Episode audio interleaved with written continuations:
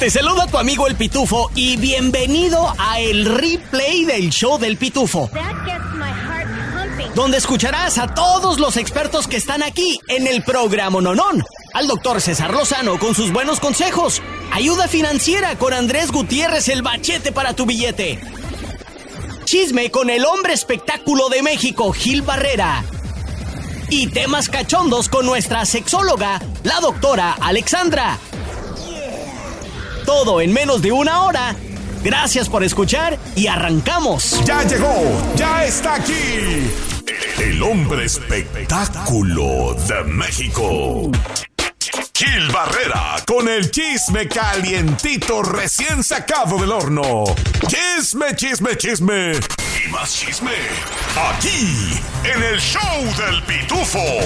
¡Claro! Él es Gil Barrera, Gil Gilón, Gil Gilío. Bienvenido al programa Nonón, el hombre espectáculo de México. ¿Cómo andas? ¿Cómo estás, compa Pitufo, prima amiga? Aquí estamos al pie del cañón y como siempre feliz de estar contando lo que está pasando en el chismecito y las historias del espectáculo. Oye, Gil, ¿qué rollo? ¿Qué pasó con Miguel Bosé? ¿Por qué fue el blanco de este asalto de personas armadas? Danos un poquito de contexto y, y por qué sucedió. Este fin de semana Miguel, Fosé, Miguel Bosé dio a conocer en sus redes sociales que había sido víctima de la delincuencia en nuestro país. Eh, lo curioso del tema, compa Pitufo, es que eh, la, el lugar donde asaltaron el, el este este eh, el en el que vivía, en el que vive Miguel Bosé es uno de los más seguros del país. O sea, no hay manera de poder entrar en este en este fraccionamiento si no es con todas las medidas de seguridad, de prevención, es complicadísimo, complicadísimo entrar.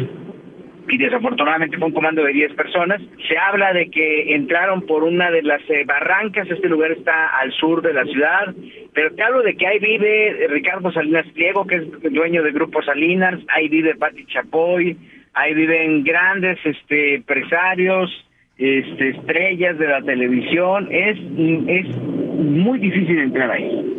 Entonces fue como un tipo complot, tú, Gil, hubo mano negra ahí, hubo alguien que les dio acceso, ¿cómo estuvo el show? ¿Qué, se platicó Aparentemente, ahorita? y de acuerdo a la seguridad del lugar, no no les dieron acceso, entraron por algún lado, pero sí de que, y de hecho eso lo dice Miguel Bosé, de que fue un tema eh, pensado, meditadísimo, muy estudiado, lo fue.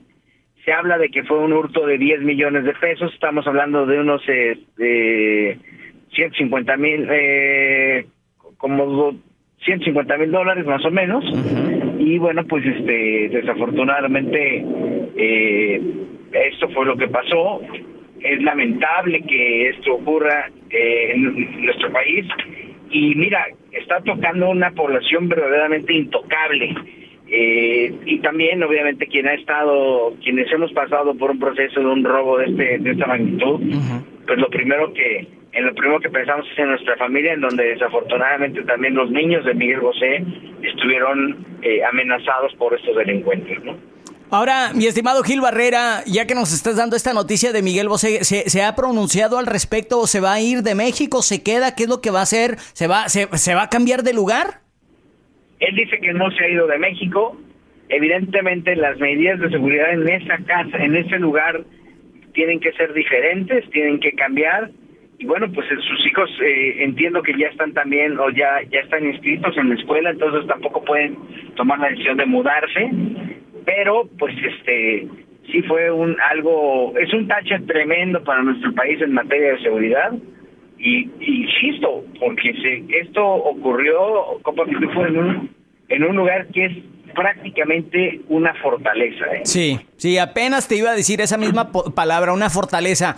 Pues ahí está, Gil, uh, se cuecen habas en cualquier lugar. Lamentablemente, esta vez le tocó a nuestro queridísimo Miguel Bosé. Vamos a estar siguiéndote la pista, tú, Gil Barrera, muy de cerca. ¿Cómo te encontramos en redes sociales, hermano? Arroba Gil Barrera, soy Gil Barrera, si me encuentras en todas. Y bueno, como siempre, feliz de estar con los número uno de la radio en todo el país. Ahora, con todo lo que tienes que saber y lo que no. Desde el Centro Desinformador de Noticias del Rancho, él es el Pitufo Chapoy. No, señoras y señores, yo no soy Miguel Bosé, pero sí soy tu amante bandido. Corazón, corazón, corazón. ¡Ay, ay, ay! Yo soy el Pitufito Chapoy. Y estas las que traigo acá son las noticias. Eso sí calienta, dice López Obrador. Y no se refiere al comal para calentar gorditas. Lo que cala y calienta es las críticas y palabras del periodista Guillermo Sheridan al llamar a los mexicanos ignorantes, tontos. Pero no me crean a mí. Escuchemos. Según un periódico, AMLO declaró hoy, le tengo un profundo amor y admiración al pueblo de México, que es gente muy noble y muy buena, lo mejor que tenemos en México. Eso es lo que yo dije. Y dice él, no estoy de acuerdo. Estamos hablando de Sheridan, no estoy de acuerdo. El mexicano es por lo general ignorante, violento, tonto, fanático, corrupto, ladrón, sexista caprichoso, temperamental, alcohólico, arbitrario, golpea a sus hijos y a las mujeres, idolatra el ruido, tira basura, nunca ha respetado el derecho ajeno, se pasa a los altos, evade impuestos, yo creo que se estaba refiriendo a los de arriba, compra y vende piratería, zarandea a los peatones, no duda a la hora de hacer tranzas ahí les hablan, desprecia la ley, no sabe aritmética elemental, ni tirar penaltis. Fíjense cómo va a decir eso. Eso sí calienta. Eso sí calienta. Lo mismo puede decirse de la clase baja. Tenerle amor y admiración. A eso es masoquismo o demagogia. De nuevo, eso lo dijo el periodista Guillermo Sheridan en sus redes sociales a la declaración de AMLO cuando el peje dijo que los mexicanos es lo mejor que tiene México. Para empezar, aquí algunas cosas que sí son ciertas y algunas que no. No se puede generalizar, para empezar. Y por unos pocos pagamos todos. Por ejemplo, ¿cuántos de ustedes conocen a alguien que se pasa a los altos? Yo o tira basura en la carretera. Yo conozco a alguien, aquí lo tengo parado enfrente. ¿Eh? O peor aún, compra y vende piratería. Y de los impuestos, híjole, ni se diga, pariente, ni se diga. Creo que el presidente se refiere más al espíritu del mexicano, que es luchador, resiliente y de mucha honra, no precisamente de los actos o de la educación. Mira, para ser honesto, trabajador, limpio, empático, no se necesita un doctorado, solo se necesita sentido común, que bueno, pues a veces no es tan común el sentido. Hasta aquí mi reporte, Joaquinos y Joaquinas. Ahora nos vamos con el hombre a quien le falta una papita frita para completar el Happy oh. Meal. Desde el Centro Desinformador de Noticias del Rancho, él es el primo Miguel Ramos. Gracias, gracias, Pitufito Chapoy. ¿Ustedes sabían que hay un maíz transgénico? What? No, no, no, no. No es un maíz que, se cree pepino. Ah. No, transgénero, sino transgénico. Ah, no es un maíz transgénero.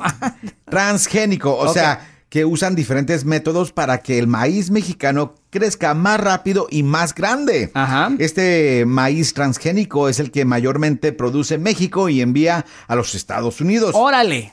Pues, ¿qué creen? ¿Qué pasó, primo? Los gringos dijeron que no más maíz transgénico. ¡Hijo En una conversación de panel de los meros meros del acuerdo del TMEC, se presentó el argumento que este maíz mexicano no es apto para el consumo humano. ¡Ay, güey! ¿verdad? recuerden que México importa el 40% del maíz y como dice el dicho, sin maíz no hay país. Eso. Si logran los gringos salirse con la suya, sería un, una tronadera económica tanto para los que se los que la siembran como para los que la consumen. Sí. Y al final subiera el precio, el precio en todo lo que lleva el maíz. Mm, ¿Qué lleva el maíz? Eh, todo, todo, Casi la mayoría de los productos, ¿verdad? En pocas palabras, no creo que los gringos les gustaría pagar 10 dólares pues chips en salsa, ¿verdad? No. Pero también como que como que la voy a pensar dos veces para pedir mis tacos con doble tortilla. Sí, sí, sí. No vaya a ser que el maíz transgénico es cual es el culpable de que no pueda no pueda bajar la, barriga. Sí. Mm, mira la que tengo. Ay, a esta freya, espérame. Sin raspar mueble, me retiro y regreso contigo, Pitufito Chapoy. Gracias, primo Miguel Ramos. Transgénico es el primo, ¿eh? ¿eh? Ahora están más que desinformados con noticias del rancho. A que no puedes comer solo una. Ya llegó, ya está aquí. El hombre espectáculo de México. Gil Barrera con el chisme calientito recién sacado del horno. Chisme, chisme, chisme. Y más chisme. Aquí, en el show del pitufo. Él es Gil Barrera, el hombre espectáculo de México. Y ya está con nosotros de nuevo. Gil, bienvenido al programa Nonón. Eh, compa Pitufo, primo Miguel. Oye, pues yo bien apenado por este tipo de notas que tenemos que estar dando en nuestro país. Eh, el tema de los signos de violencia, pues si bien no, se han incrementado, pues obviamente eh, en ciertas ocasiones impactan en los famosos y ahora pues se está hablando de la desaparición de un integrante del grupo Palomo que se llama Rogelio Montes Yáñez, se ha emitido una hoja, eh, pues una especie de alerta, como les dicen aquí, para dar con su paradero. Eh, hasta el momento no hay información sobre qué fue lo que ocurrió y en qué condiciones, información confirmada, y pues este se dice pues que evidentemente, bueno, claramente hay una preocupación por parte de los eh, de todos los integrantes del grupo, de los familiares, para saber en qué condiciones y dónde está Rogelio Montes. Pues sí, ya cuando pega el grito un familiar o los colegas del trabajo es algo inusual, es algo que no hacen regularmente y pues esto sucedió en Veracruz, tú Gil. Ocurre en Veracruz, que hoy por hoy es un lugar que tiene un conflicto tremendo de, violencia, de delincuencia, y bueno, pues este aparentemente hay una eh, mira, regularmente las alertas en nuestro país se emiten, sea, si, tu familiar no regresa en las primeras ocho horas, no se emite ninguna alerta sino hasta varias horas, horas después, porque eh, eh, ocasionalmente pues se pierden, o que el novio, o que pueden estar en una situación de fiesta, y bueno, pues obviamente cuando ya emiten una alerta, cuando ya hablan abiertamente de que no ha llegado, es porque eh, las mismas autoridades te dicen es cuando tienes pues eh, que empezarte a preocupar, ¿no? Eh, desafortunadamente aquí en México se están dando muy constantemente temas de desapariciones y ese es un tema porque por ejemplo si él en algún momento pudiera eh, por, por, digo, y estoy poniéndolo como un caso hipotético pudiera haber sido secuestrado hasta que no se tengan indicios de si se pide algún dinero o algo, se mm. considera como un delito de secuestro. Mm. Mientras tanto, eh, en la calidad de desaparecido no tienen tantas eh, fortalezas jurídicas como para emprender alguna acción en contra de alguien que pudiera estar generando esa desaparición.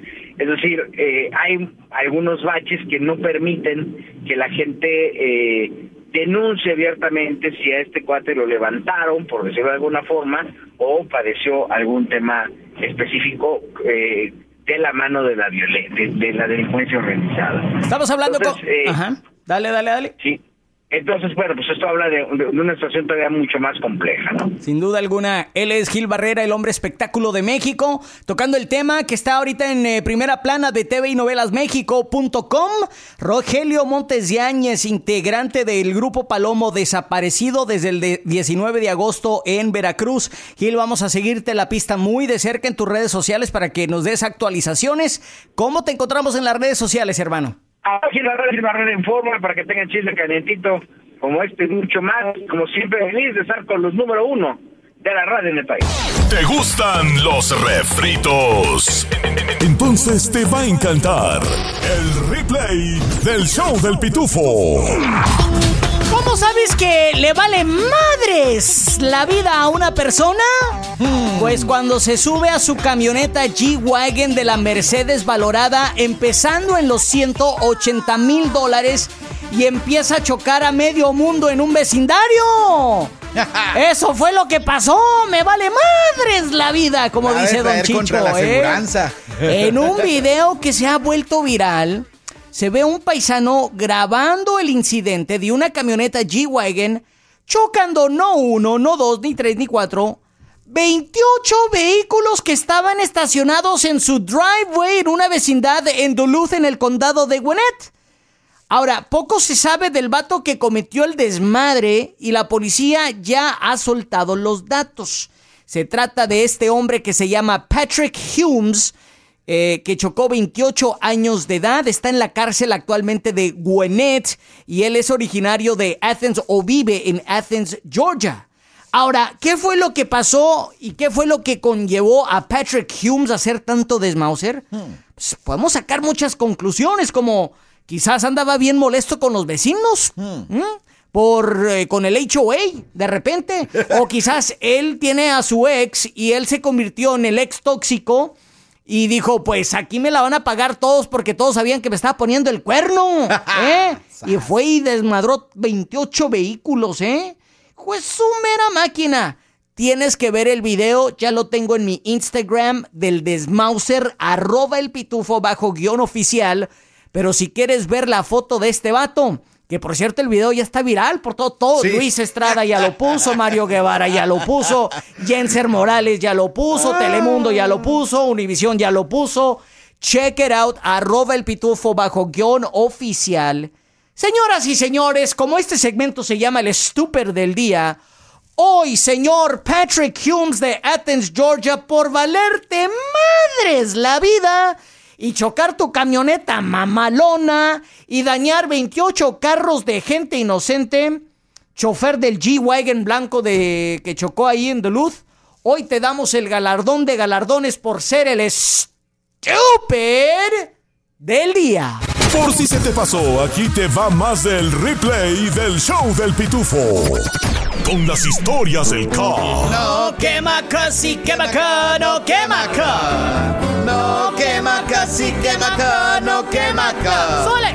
Puro tacuache, puro tacuache, puro troteando la mamalona. Puro troteando acá. Yeah.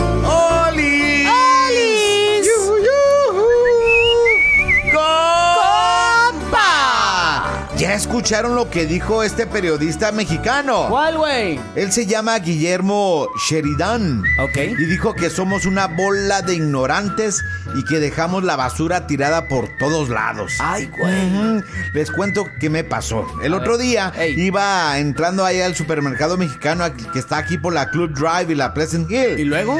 Y que veo lo que parecía una cajita de Happy Meal. De las de tirada, McDonald's. Ey. Sí, tirada ahí en el pavimento. Me acerco, la agarro, la abro para ver si había un juguetito para mi sobrinita. Y ¡oh, sorpresa! ¿Qué pasó? Sí llevaba premio, Hijo. pero premio de calabaza. Era un pañal que parecía Happy Meal tirado ahí en la banqueta como si nada. Por eso nos dicen así, raza, ¿eh? Así nos dicen. Lo más triste de todo es que el basurero estaba a unos 10 pasos de donde este, estaba este Gente pañal floja, cargado de pura floja, primo. De pura shit. Aquí de nuevo su queridísimo primo Miguel con las historias del car. Venga de ahí, primo. Esta es la historia de un paisano le dijo a otro, Ey. ¿cómo va tu negocio de gallinas ponedoras, Manuel? Y dice, no está funcionando, Pedro. No ponen tantos huevos como pensaba. Para eso tienes que hacerles creer que es de día. O sea, debes ponerlas eh, siempre con luz. Y dice, eso hago. Pero para no gastar tanta electricidad, les vendo los ojos para que no se den cuenta que cuando es de noche. No le entendí, güey, pero bueno. Pues es que no eres de rancho.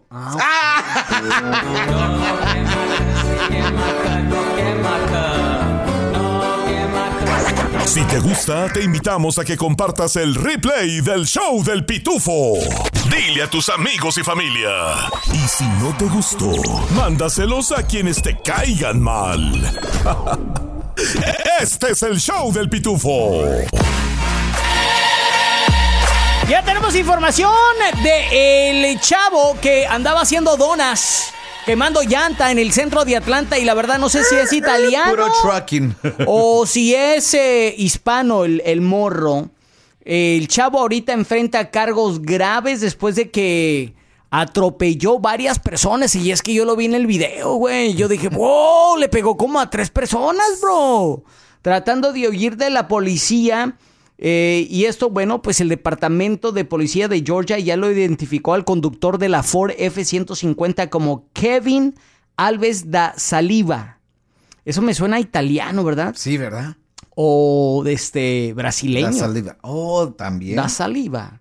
Eh, él es de Marietta, tiene 20 años de edad y ahorita está acusado de huir o eludir delito grave eh, conducción imprudente, atropello y fuga y lesiones graves por vehículos motorizados. Hijo de su perra Mauser. Y es que el domingo eh, se registró un des Mauser ahí en la Northside Drive y la calle 17 en el noreste de Atlanta.